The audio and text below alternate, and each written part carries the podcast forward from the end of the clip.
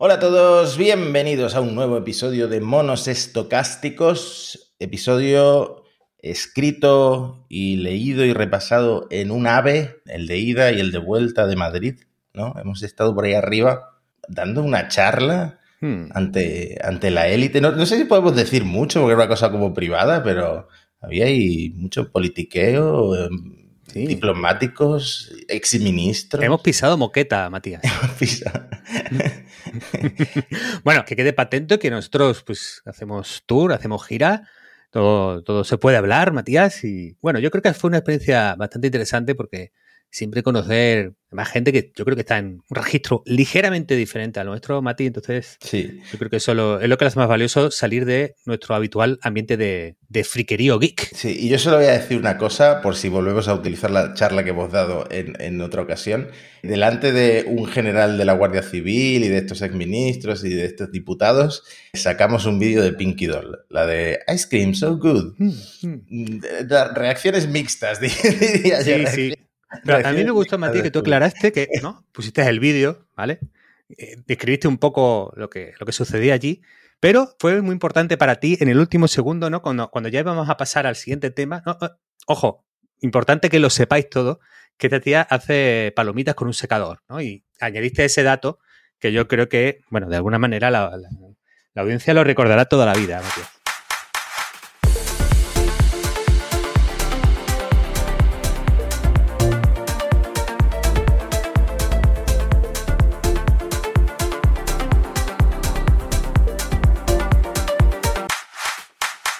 A hablar un poquito. Hay, muchas cosas, hay muchas cosas y como siempre, lo, difícil de los guiones de monos estocásticos es decidir qué deja fuera. De hecho, tenemos un guion como para estar un par de horas por aquí, pero nuestro objetivo es no agobiar a nuestra audiencia, así que vamos a intentar ir al meollo, a los temas nucleares que puedan suscitar un poquito más de debate. Y hay un debate interesante con cómo la inteligencia artificial puede acabar ayudando a subir los precios del software. Porque de alguna manera ya hemos visto eh, movimientos en este sentido. El software de tecnología suele ser deflacionarios, es decir, tienen esa virtud de que eh, van logrando ofrecer más valor a mismo o menos precio. Y lo de la inteligencia artificial viene un poquito a la contra. Y lo hemos visto en Microsoft y en Google, los dos a su suite de productividad, sumándole 30 dólares al mes cada una por, por usuario. Y bueno, tenemos bastante ejemplos sobre la mesa, Matías. A mí me pasa, yo es muy raro, es muy raro. Siempre le estoy buscando la manera, por ejemplo, la suite de Adobe la tengo en el Líbano, el Netflix lo tengo en Turquía. esta, confesión, esta confesión es... Lo de Turquía me ha salido mal, por cierto, porque, mm. bueno, ya me estoy yendo por la tangente, pero muy, muy por la tangente. Eh, hubo un momento en que el Netflix de Turquía solo se podía pagar con tarjetas regalo de Netflix, compradas en lira turca. Bueno, hace poco le metí seis meses de Netflix en tarjetas regalo y me han bloqueado la cuenta por estar fuera de Turquía. O sea que esos seis meses por adelantado me lo voy a tener que comer. Yo creo que ahí podrían aprovechar, y aquí una, sugerencia para, nuestra audiencia, que, que, ya tiene una edad, puedes hacer un 2x1 en el viaje a Turquía. que bueno, pues ir a Turquía por cualquier cosa, por lo que sea, y luego de paso pues ya el Netflix más, más barato. Desbloquear mi Netflix, sí. Eh, no, solo lo puedo ver con VPN, lo que tiene un problema porque eh, entonces ya no puedo ver todas las series, por ejemplo, aquí no hay quien viva. Pero, ¿por qué estoy diciendo todas estas tonterías, todas estas chorradas? Porque es muy raro que yo pague por un servicio más de 10 euros al mes. Hmm. No sé, es como que para mí es, es el límite psicológico. Y por el ChatGPT Plus llevo bastantes meses pagando los 20 dólares al mes religiosamente porque siento que es una herramienta que vale ese precio. Me imagino que esa es un poco la lógica de Microsoft y de Google de empezar a cobrar a la gente 30 dólares, porque creen que la gente, por pura necesidad, lo va, lo va a acabar pagando. Claro, ahí yo creo que también juega, juega un papel que llevamos muchos años de inversión en investigación, en creación de los modelos, en la computación de, estos modelos. Son modelos que tienen un coste computacional alto. Cada petición que hacemos de inteligencia artificial, pues, pues tiene un coste para, para quien nos la provee. Y claro, quizá esto sea un punto de partida y podamos ver el fenómeno pues deflacionar con, con, el paso de los meses y los años, según hay retornos de esa inversión y según se consiguen modelos y un hardware más eficiente con, con el tiempo.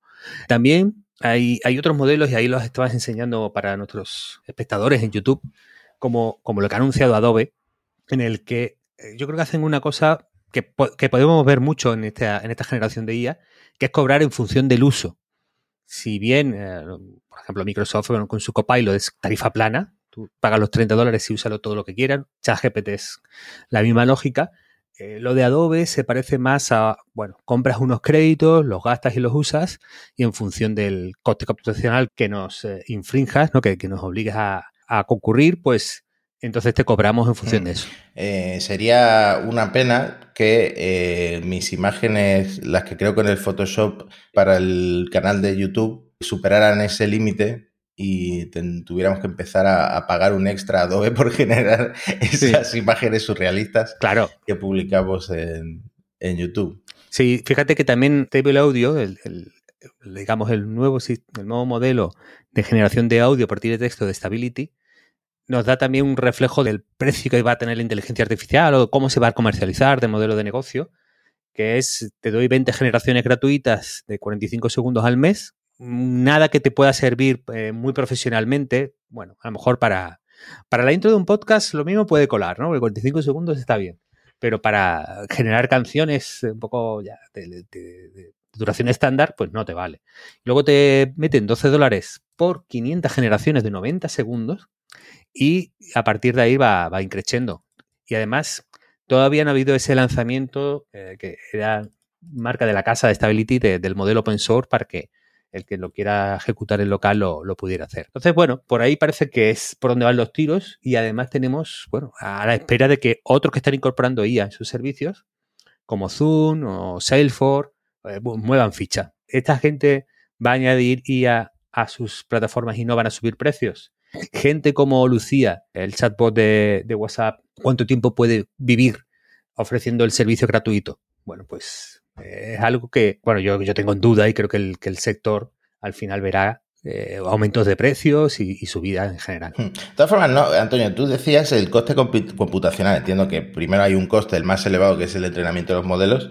Eh, luego cada consulta tendrá un coste, pero no se puede hacer un truco como tener las respuestas en caché cuando son parecidas las preguntas para que el coste computacional sea más bajo?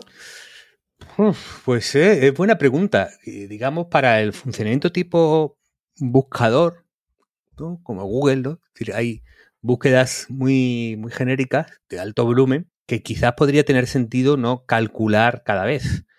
Esto choca a veces con el interés y el valor de un servicio personalizado. Es decir, si la respuesta está personalizada a tu geografía, a si la haces con el móvil o la haces con escritorio, en qué contexto la haces, si la haces eh, vía audio o la haces eh, escribiendo, si mm, tiene en cuenta tu histórico, todo lo que sea personalizar y dar algo más ajustado a tu contexto y a tu histórico, va en contra de, cachear, entre comillas, pero en un funcionamiento muy genérico, muy general, en algunos casos eh, probablemente sí que puede haber una solución.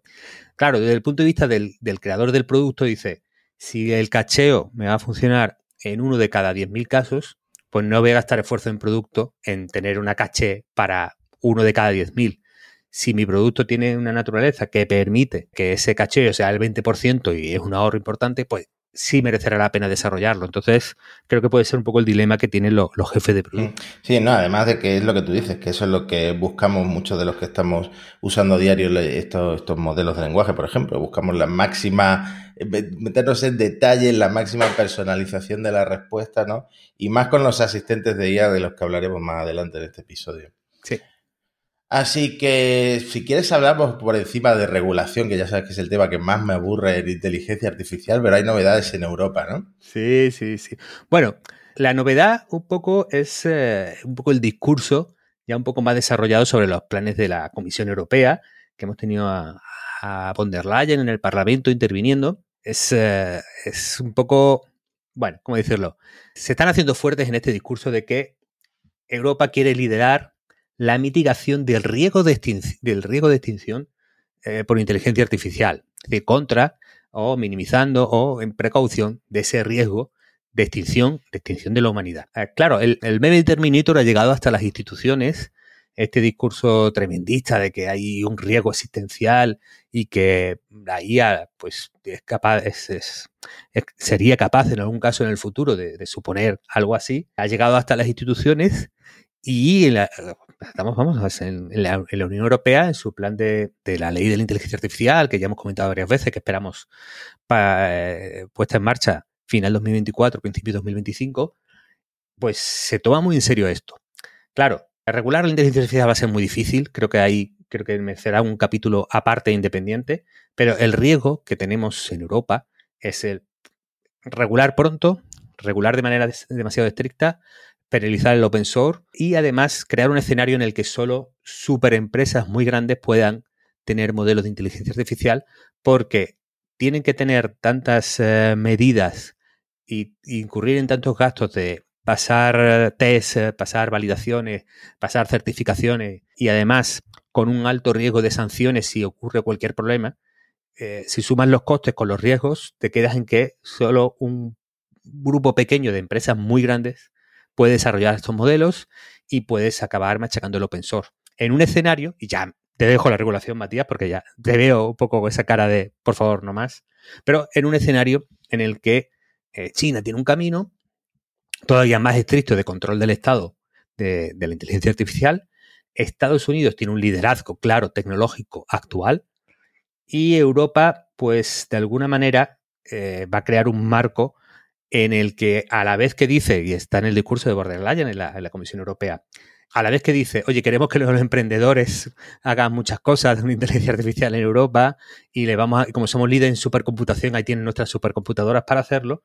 Pero claro, a la vez estás de alguna manera estableciendo unos límites antes de que haya ningún tipo de problema muy, muy, muy, digamos, muy, muy estrechos, ¿no? Muy, eh, muy regulados, llevándonos un escenario ultra regulado de, entrada, ¿no?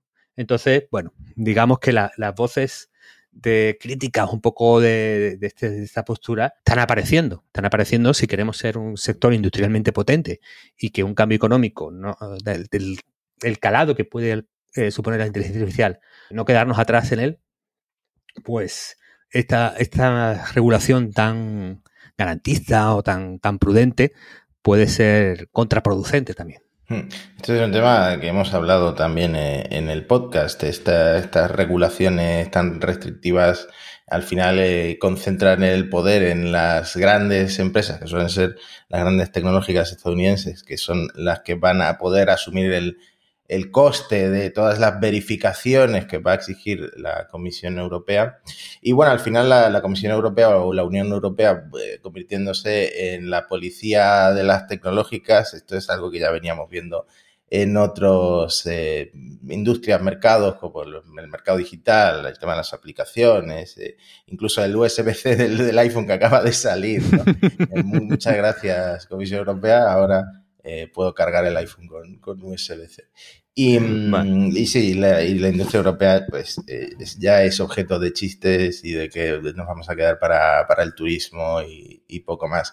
Pero no quería dejar de compartir la, la opinión del François Cholet, este que es eh, ingeniero de Google, que dice el riesgo de extinción por inteligencia artificial, que lo que supuestamente intenta mitigar la Comisión Europea, es eh, similar al riesgo de extinción por nanobots grises autorreplicantes o una invasión extraterrestre de Kepler 62 y debería estar bastante más abajo en la lista de prioridades globales. Quizá miremos los riesgos menos, o sea, quizá deberíamos mirar eh, los riesgos menos ficticios como el, cambio climático, las pandemias y la guerra. Bueno, pues tiene un argumento el amigo Cholet.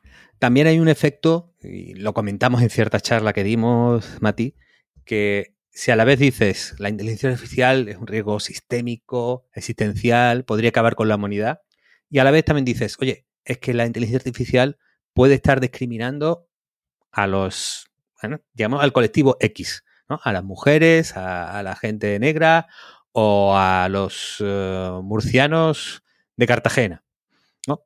Tú dices, bueno, es que entre el riesgo existencial y un pequeño problema, bueno, pequeño comparado con el fin de la humanidad, eh, problemas de, extinción, deberíamos ocuparnos de la, de parte existencial. Entonces, también puede haber un poco de eso en el que quedarnos atrapados en la, fantasía de, Terminator es eh, contraproducente para solucionar problemas más reales. ¿no? De todas maneras, como comentábamos en esa charla, Mati, es muy difícil eh, competir con el meme del eh, apocalipsis y de la IA todopoderosa que nos superará y que nos subyugará. Es un meme que lleva circulando en la humanidad desde, desde la Torre de Babel o desde, desde Prometeo, el viejo, el Prometeo, el nuevo. Es, eh, toda gran parte de la ciencia ficción siglo XX y actual, pues es muy de eso, ¿no? De que eh, si el hombre, de alguna manera, la humanidad, tiende a querer alzarse sobre soberbia y quiere crear algo tan inteligente o tan poderoso, tan excepcional como el ser humano o más, pues será castigada por su soberbia y de alguna manera vendrá el apocalipsis. Entonces, bueno, eh, ese, meme está tan, tan metido, es, de tal éxito, eh, está tan intrincado en nuestra cultura que el meme de, oye, tenemos unos chatbots que mejoran la productividad y hacemos un, poco unas imágenes y también lo usan los científicos, pues eso realmente no, tiene, no tiene posibilidad para, para competir. Pues fíjate, empezamos hablando de regulación y hemos terminado hablando de estos temas más filosóficos de la extinción de la humanidad y las movidas que se, se inventa la gente en las películas de, la Comisión Europea. Antonio, en este podcast no hemos hablado nunca del servicio madrileño de salud, que es un tema tan recurrente. es un tema del que se habla tanto, especialmente... en redes los madrileños hablando de Madrid, qué, qué cosa más pesada, ¿eh? Amigos madrileños, muy interesante cuando llueve, el sabor del agua, es todo mm. fascinante, todo lo que ocurre en Madrid. Pero aquí estamos en monos estocásticos que también vamos a tocar el servicio de salud. Sí, no es para hablar ni para quejarnos de Isabel Díaz Ayuso, sino para eh, pues celebrar que el Servicio Madrileño de Salud sea pionero en la aplicación de inteligencia artificial generativa para el diagnóstico de pacientes con enfermedades raras gracias a una colaboración con Microsoft. El modelo que están usando de XGPT pone, en la web, nunca debe usarse para hacer juicios de diagnóstico con pacientes reales. Me tienes que explicar, Antonio, cómo llegamos de eso a la noticia que acabamos de comentar. Claro, estamos eh, en ese momento, ¿verdad? Bueno, es que en teoría y además en la filosofía con la que Microsoft ha presentado todos sus, sus sistemas, entonces, un ayudante y no un sustituto. Entonces, de alguna manera, tiene que ser una herramienta para que el médico, en caso de duda, pueda apoyarse en un sistema que le facilite una segunda opinión o que le proponga hipótesis que a él no se le han ocurrido, pero que de igual manera los, el servicio médico tiene que validar. Aquí, bueno, tenemos un, par de cosas sobre la mesa que, que habrá que discutir. Una es es verdad que hay estudios que reflejan que en ciertos contextos y de cierta manera los diagnósticos facilitados eh, por sistemas de inteligencia artificial son competitivos al nivel de, los médicos. Dicho esto, asterisco grande en condiciones del experimento y de laboratorio. Hay una gran parte de lo que hace un médico para entender y para tratar enfermos que tiene que ver con una comprensión del contexto, de las circunstancias, del seguimiento, de un lado muy humano del, seguimiento médico, que no es miro una lista de síntomas y los proceso y te doy un output, ¿no? te doy una salida en la que es y, ya está. ¿no? Entonces, que los sistemas médicos, de eh, los sistemas de inteligencia artificial entrenados con información médica puedan tener un buen rendimiento en condiciones de laboratorio no significa necesariamente que en condiciones de uso real estemos ahí ni siquiera cerca. Entonces yo creo que esto es lo sensato. Me parece que la aproximación, hasta donde yo la he entendido, tiene sentido, que es en casos excepcionales en los que te quedes atascado y no sepas muy bien por dónde tirar, tienes que un sistema que tiene toda la literatura médica y tiene un montón de información y que además puedes consultar en lenguaje natural, lo que para el médico creo que puede ser más fácil. De hecho, la web está disponible para que lo, podamos probar. Puedes pasar un poco ahí, yo soy esto, me pasa tal, y él te da, te da una respuesta, pero claro, con todo lo que sabemos de la IA, eh, alucina a veces, y aunque GPT-4 esté muy bien, puede inventar, puede malinterpretar, puede muchas cosas. No es un producto que podamos poner en producción y tomar decisiones de vida o muerte sobre la gente, ¿no? De todas maneras, pasa como en el coche autónomo, Matías.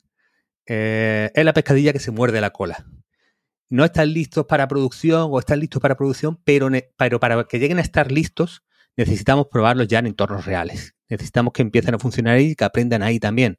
Entonces, hay que hacerlo con mucha prudencia. Espero que lo de Madrid sea, sea en esa línea y por lo que está comunicando Microsoft, creo que puede ser eh, acertado, hmm. pero, pero ya veremos. Sí, de todas formas siguen saliendo de vez en cuando, igual que el que comentamos del caso de un veterinario y cómo ChatGPT averiguó un diagnóstico raro en un perro, siguen saliendo e incluso en humanos, casos de ChatGPT averiguó, averiguó el diagnóstico, ¿no? Y me acuerdo de este del otro día, de un niño que tenía el síndrome de la médula anclada o algo así se llamaba, y ninguno de 17 médicos por los que pasó logró diagnosticarlo, pero ChatGPT lo, lo acabó averiguando. Pero bueno, es lo que tú dices, y al final tienes toda la literatura médica y vas afinando y afinando y afinando en las preguntas que haces probablemente te acabe dando una de las opciones. Sí, hombre, esa, historia es chulísima. Yo me pongo en, la piel de esos padres y, joder, le mando un jamón a todos los inventores del Transformer inmediatamente. Claro, es, mm. una, es una maravilla.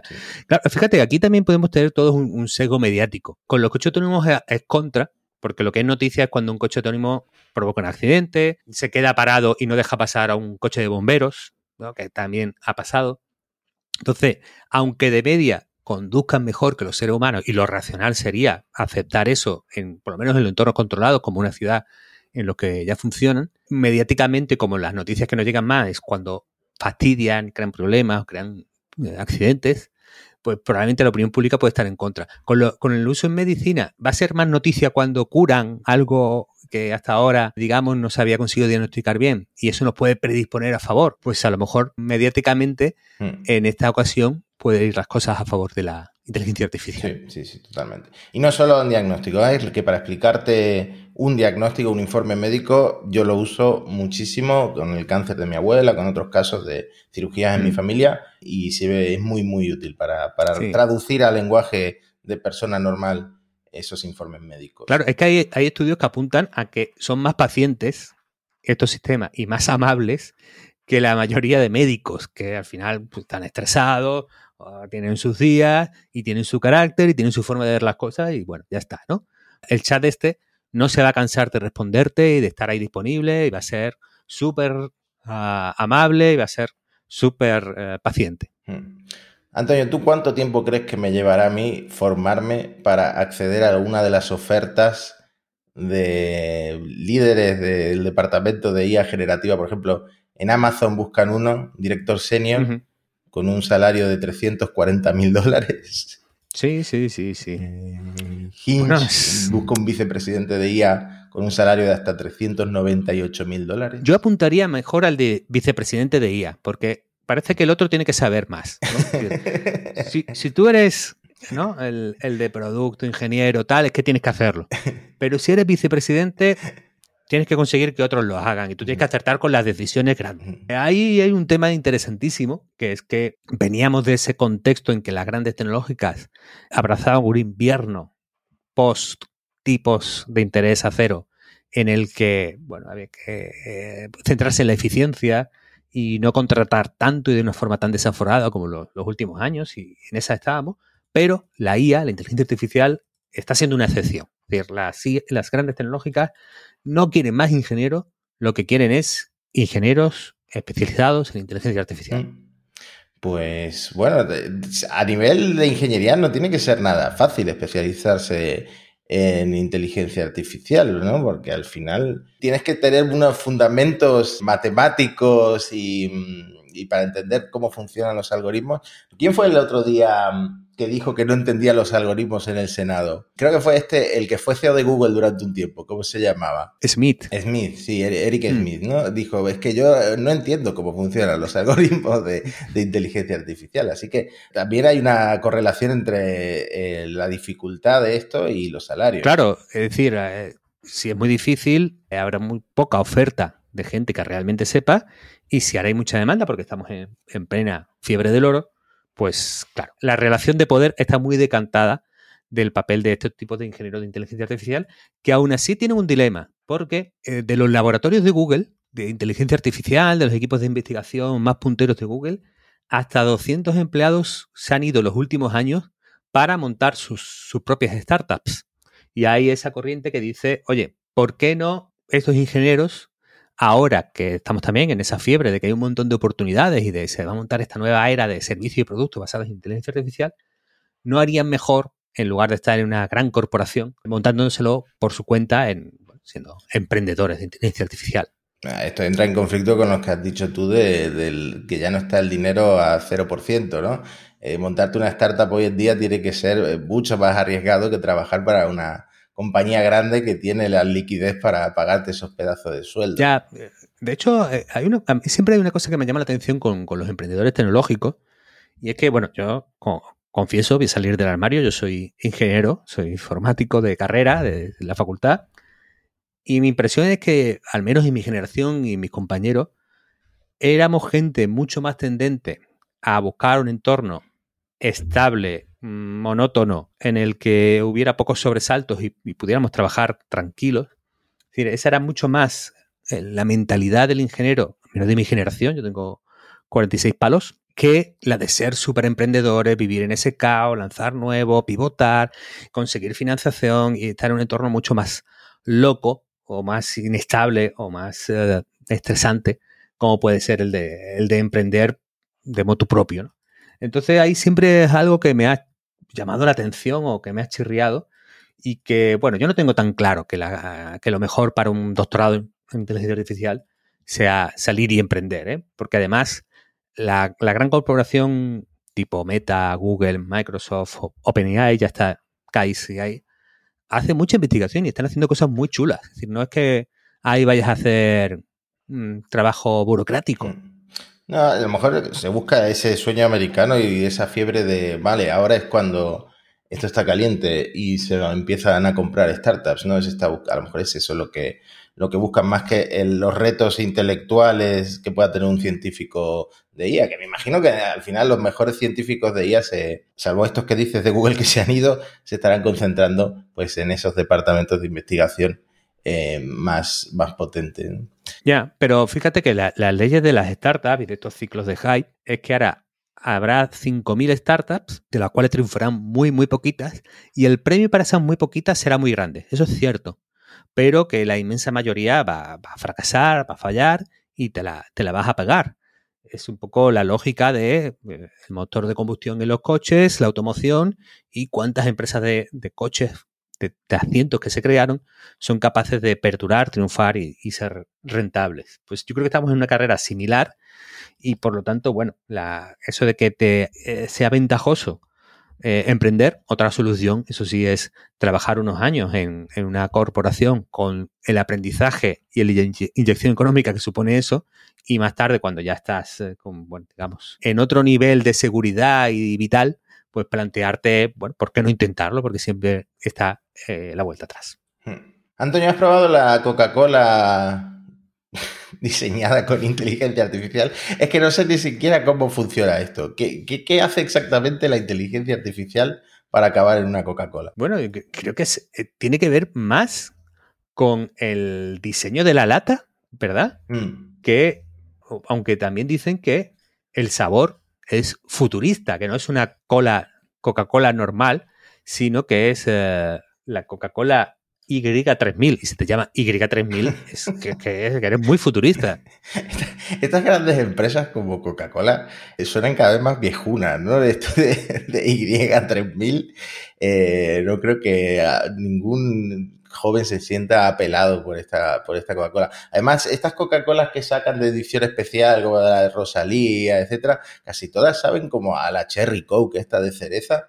No, no hay ninguna que me haya sorprendido, pero es verdad que esta, al ser con inteligencia artificial de alguna manera, tengo ganas de, probarla. Yo, lo que he leído es que es todo marketing, es decir, que han usado ChatGPT para el marketing y los textos del, de la publicidad eh, del producto y han usado IA para también definir los temas de la estrategia de promoción.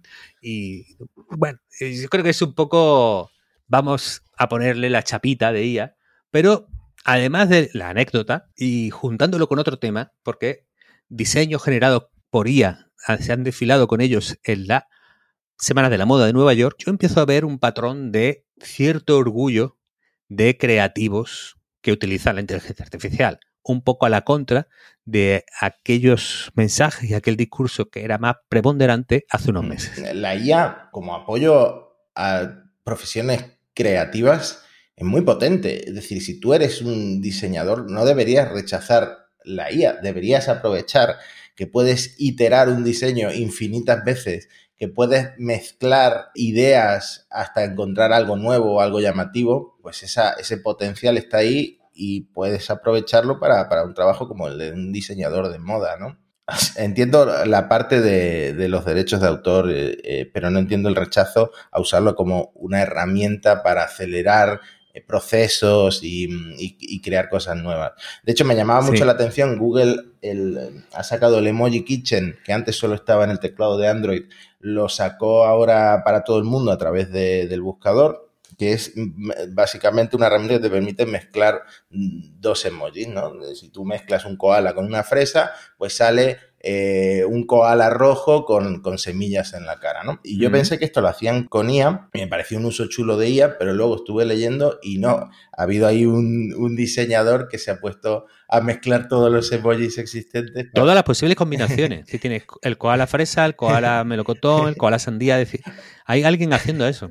Honestamente, no sé si están todos, porque lo de Unicode ya se, les ha ido de las manos y, y ya las últimas versiones tienen emojis absolutamente innecesarios necesarios, pero, pero sí, hay alguien ahí que ha hecho ese, ese trabajo a fondo. Y, bueno, es un ejemplo de cómo la IA pues también sirve para, para trabajos creativos. Sí, yo creo que al final el debate no va a ser creadores contra eh, inteligencia artificial, sino que empieza a ser y cada vez más son eh, artistas y creadores que están en contra de la inteligencia artificial y una nueva generación o gente que ha dado el salto son creadores y artistas que integran la inteligencia artificial y que, bueno, deberíamos poner distancia con ese trazo grueso de los artistas en general están en contra de la inteligencia artificial porque yo creo que cada vez es más evidente que no, que no es así, ¿no?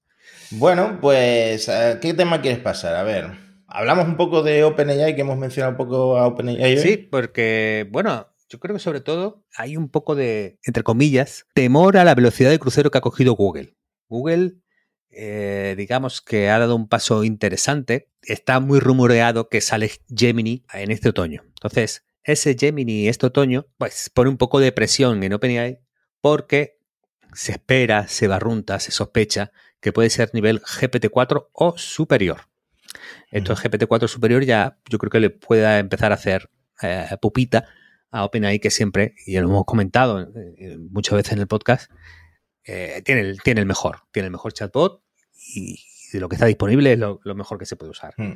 Adicional, hay un movimiento interesante que es que BART trena lo que se llaman las extensiones. Hmm. Sí, las extensiones son iguales que las de ChatGPT, solo están disponibles para cuentas de Google en inglés, o sea que a menos que me ponga a cambiar la configuración de mi cuenta de Google al inglés que la tengo en español, no las voy a poder probar, pero es exactamente el mismo concepto. Aplicaciones de vuelos para ayudarte a organizar un viaje, extensiones de YouTube para resumirte un vídeo de YouTube, y lo mismo que vemos en, en ChatGPT. O sea que mm, yo realmente el BARD de vez en cuando lo abro por, por, la velocidad para consultar cosas que sean más actuales, pero el salto que tiene que pegar Bard para alinearse con ChatGPT o, o incluso superarlo, como dices, con Gemini, tiene que ser muy grande. Yo sigo viendo, y quizás sea porque suelo hacer las consultas en español, pero yo sigo viendo muchísimas alucinaciones en BART que no, que no veo en GPT-4. Sí, yo creo que están, eh, BART lo dan por amortizado y van a esperar al nuevo modelo y lo actualizarán con el nuevo modelo. Entiendo que el, interfaz al usuario va a seguir siendo el mismo, aunque quiten, cambien, digamos, el, motor de, respuesta. De todas maneras, con extensiones hay, un detalle que yo creo que sí es un poco diferencial de, Google, que claro, si se puede integrar con tu propio Gmail y buscar en tu histórico de correos para darte respuestas, o en tus notas, o en tu Google Docs, o en tus eh, hojas de cálculo, en tus presentaciones, de repente ya no es solo soy un chatbot que te responde preguntas y miro en internet y te hago un resumen.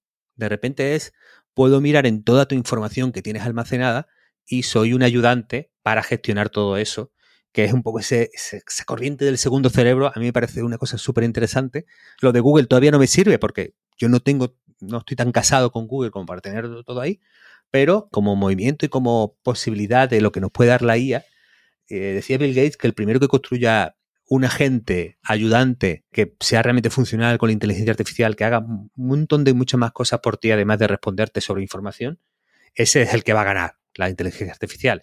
Y eso nos conecta con un tema de la primera temporada del que se creó un pequeño hype que pronto fue para abajo, que era el de los agentes inteligentes. Y creo que no deberíamos olvidarlo porque aunque la tecnología y los productos de inteligencia artificial no están ahí, creo que como meta y como visión sí son bastante persuasivos y son interesantes. ¿Qué, ¿De qué consiste esto? Fíjate, hace poco, el cofundador y CEO de, Lucía, el chatbot que apareció antes y, que tenemos una entrevista súper chula con él, publicó en Medium un artículo diciendo que el futuro, él ve claramente que son estos agentes inteligentes. Y como ejemplo ponía, en el futuro podrás decir, Lucía, resérvame una mesa en un bonito restaurante indio de Madrid esta noche a las 7. Cena temprano, Álvaro, pero bueno, pues, ahí lo tiene, ¿no? Y Lucía le responde, tienes una reunión conflictiva. Bueno, conflictiva. Eh, tienes un conflicto por una reunión, ¿no? Supongo que la reunión no sería tan chunga, sino que coincidía en el horario, ¿no? Y pregunta Lucía, ¿debo cambiarla? Y Álvaro le responde, sí, pásala a mañana. Y Lucía responde, está hecho, he reservado en este restaurante, eh, ya tienes en tu agenda eh, cómo llegar y además voy a notificar a la persona con la que te tienes que reunir que se cambia mañana a las 5 y te lo he hecho todo. Ese tipo de, digamos, dinámicas, lo que el cofundador de DeepMind llama Mustafa Saleman, que ha hecho 500 entrevistas porque ha sacado un libro nuevo y está por todos lados, muy pesado Mustafa, pero bueno, Mustafa eh, Suleiman dice que es eh, esa IA interactiva, que él lo llama, que es eh, lo que viene ahora y que es el futuro. Yo las cosas que he probado, me da miedo darle tanto poder, es decir, que la inteligencia artificial, además de responderte, tome decisiones conectándose a APIs, conectándose a sistemas, darle ese permiso y decirle, mira, sí, me puedes reservar en mi nombre, sí, puedes usar mi tarjeta de crédito en mi nombre. Bueno, bueno. puedes eh, mandar correos en mi nombre, cambiarme las citas. Bueno, bueno. No estamos ahí. Yo creo que no está la tecnología madura, pero es un horizonte. Hmm.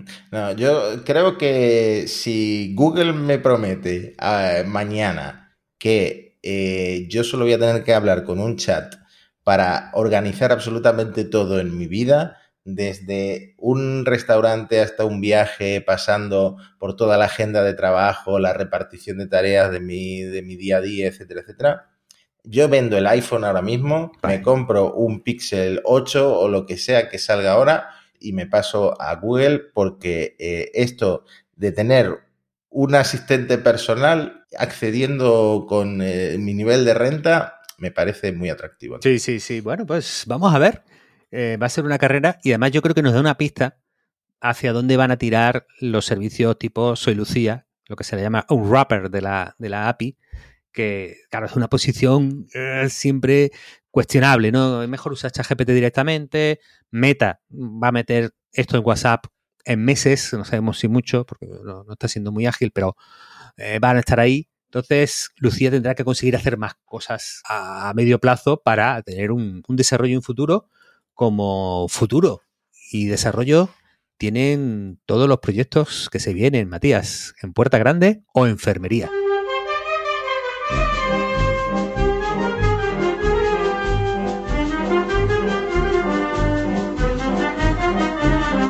¿Cómo te gusta introducir el Puerta Grande o Enfermería? Eh? Háblame de tus proyectos de Puerta Grande o Enfermería, que yo voy a votar si, si me gustan o no. Vale, pues primero viene un candidato a nuestra sección Genios incomprendidos de nuestro tiempo. ya una sección que inauguramos con uno de tus mejores amigos, con, Martín Barsaski. Y ahora, pues, llega pues alguien del mundo eh, de la investigación, de, de, la inteligencia artificial, digamos, un veterano, un pionero. Es Richard Sutton. Lleva décadas impulsando el aprendizaje por refuerzo, es un personaje bueno, con, cierto peso en la, en la industria.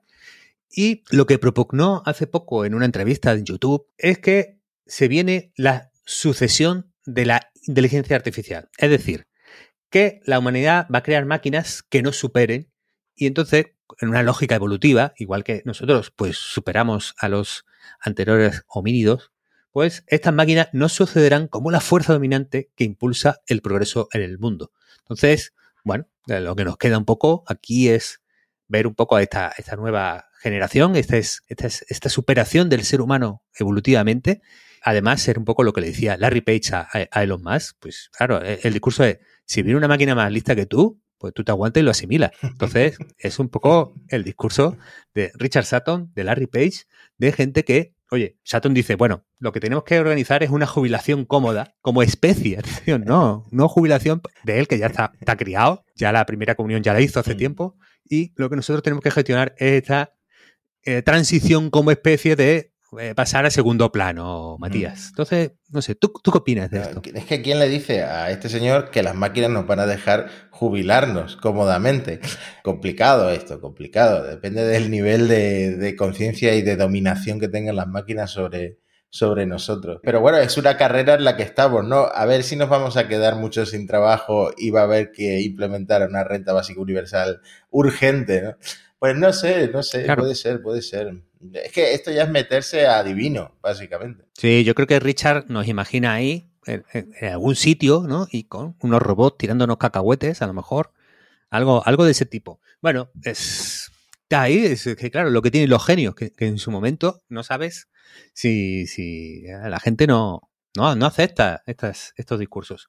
Pero tenemos más cositas. Matías, en el reporte grande de enfermería, vamos a ver esa idea que te parece, que es una idea de negocio mía. Atención, yo siempre también aquí, sabéis que uno de los propósitos y objetivos de Monos Estocásticos es que todos los oyentes os hagáis millonarios, así que es el momento de invertir en geriátricos para robots. Atención, esa es la idea de negocio. ¿Por qué digo esto? Eh, y a ver qué te parece. Sony ha lanzado un programa de acogida para sus perros robots ancianos. Sony lanzó un perrito de hardware, ¿vale? Es un perro robótico, se llamaba Aibo, que no era gran cosa, hay que ser, es decir, Aibo era bastante limitado, bastante, era, bastante tonto, Aibo. Pero claro, entonces, ¿qué pasa con estos perros robóticos? Pues que en las casas pues se quedan ahí, lo típico, ¿no? De, el primer día juegas mucho, el segundo día ya este perro es bastante tonto, no, va ni por el periódico ni nada, ni, hace nada interesante. Y al tercer día lo tienes ahí metido en un, cajón.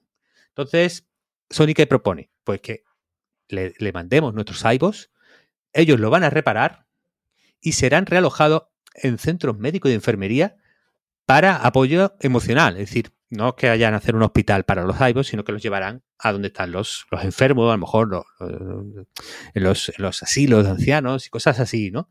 Pero yo creo que conforme los robots evolucionen, Mati, habrá que hacer geriátricos para robots, porque, claro, se quedan desactualizados, pero si son robots muy no lo vas a desenchufar y punto, ¿no? Vaya movida. Claro, esto igual ahora nos reímos, pero ahora todo lo que vemos como maltrato animal, hace unas décadas no se percibía así. Igual ahora estamos riéndonos de que haya que, jubilar y que cuidar y que, eh, pues eso, acompañar a los robots en su vejez, pero igual en el futuro no nos reímos tanto. Sí, sí, sí, sí. Mm. Yo fíjate que empecé el episodio, el guion, veía de Richard Sutton, ¿no? Dice, no van a superar las máquinas. Y en ese momento empecé a mirar a mi Thermomix de otra manera. ¿no? dije, uff, hasta, ¿no? Hemos tenido una relación, pero ahora que ya estamos, ¿no? Como, como, si la Thermomix me mirara ya con aire de superioridad, ¿no? Como... Pero es verdad que por otro lado está este lado emocional de los pobres robóticos y que, oye, ¿qué, qué va a ser de ellos? Entonces, yo para los iPhones no lo veo porque son un gache muy, muy estúpido. Pero a lo mejor si empieza a ver los robots de, los más, ¿no? Y si esos robots son algo inteligente. Claro, dejarlos desenchufados, dejarlos ahí perecer.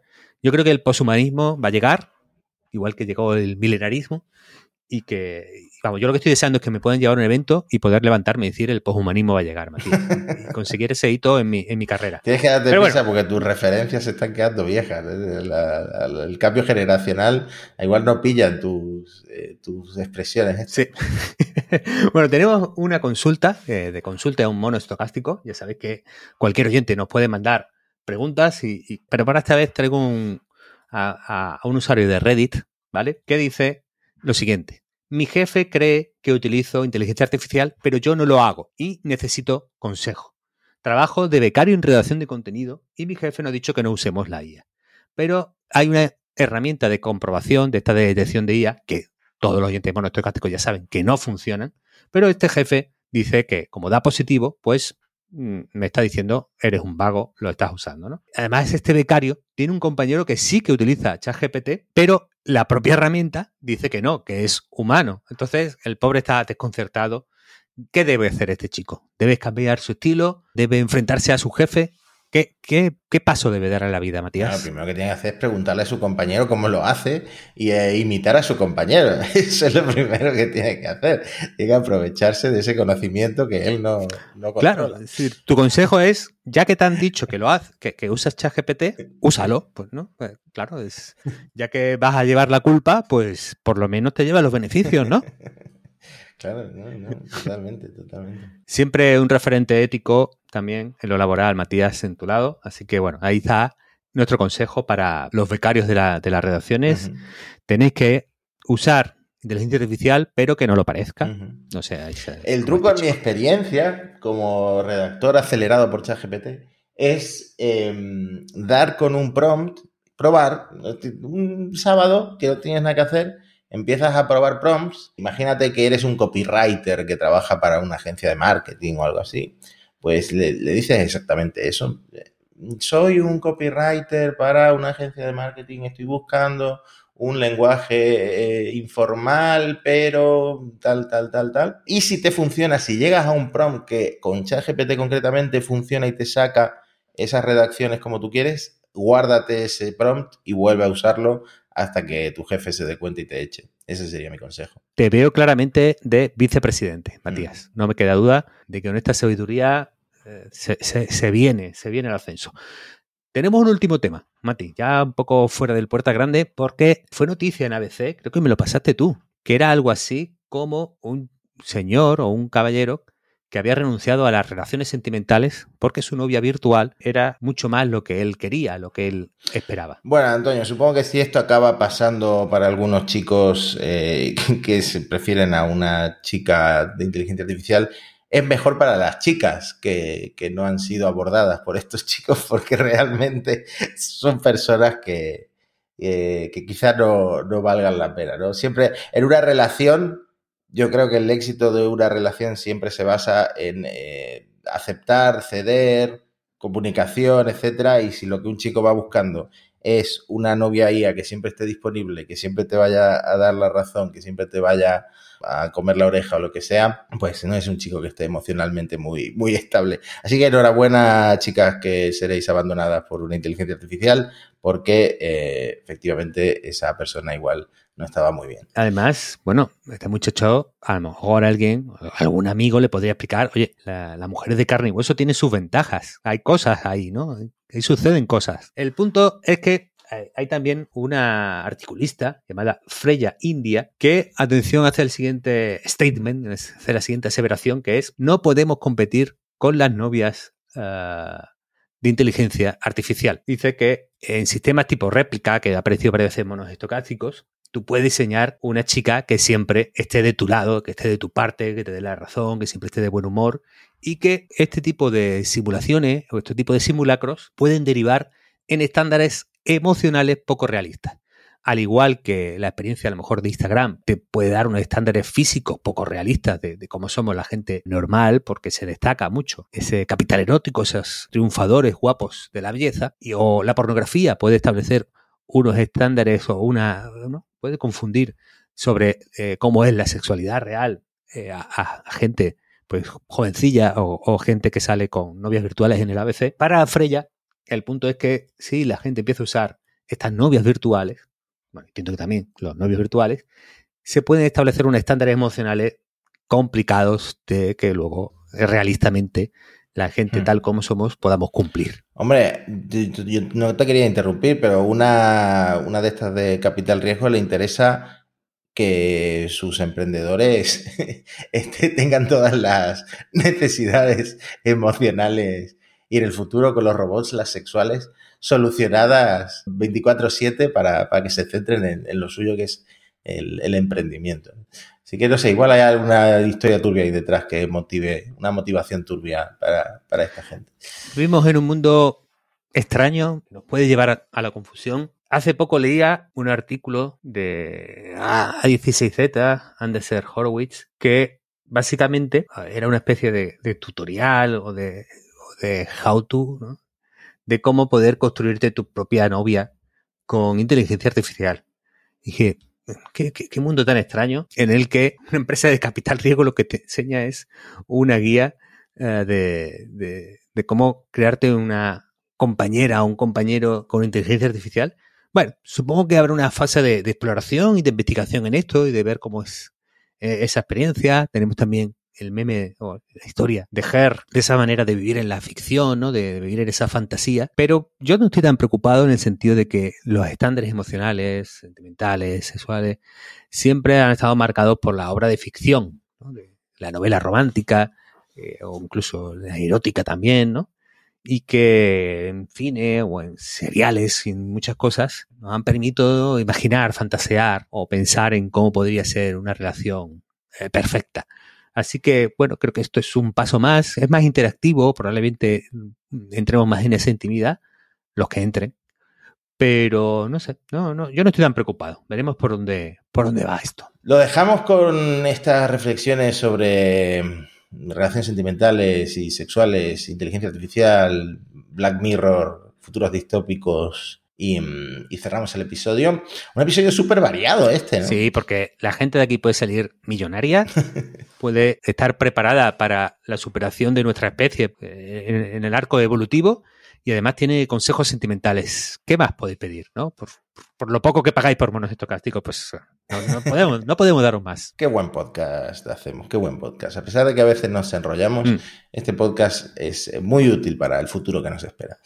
Un abrazo a todos familia, nos vemos la semana que viene en Monos Estocásticos. Chao, chao, chao.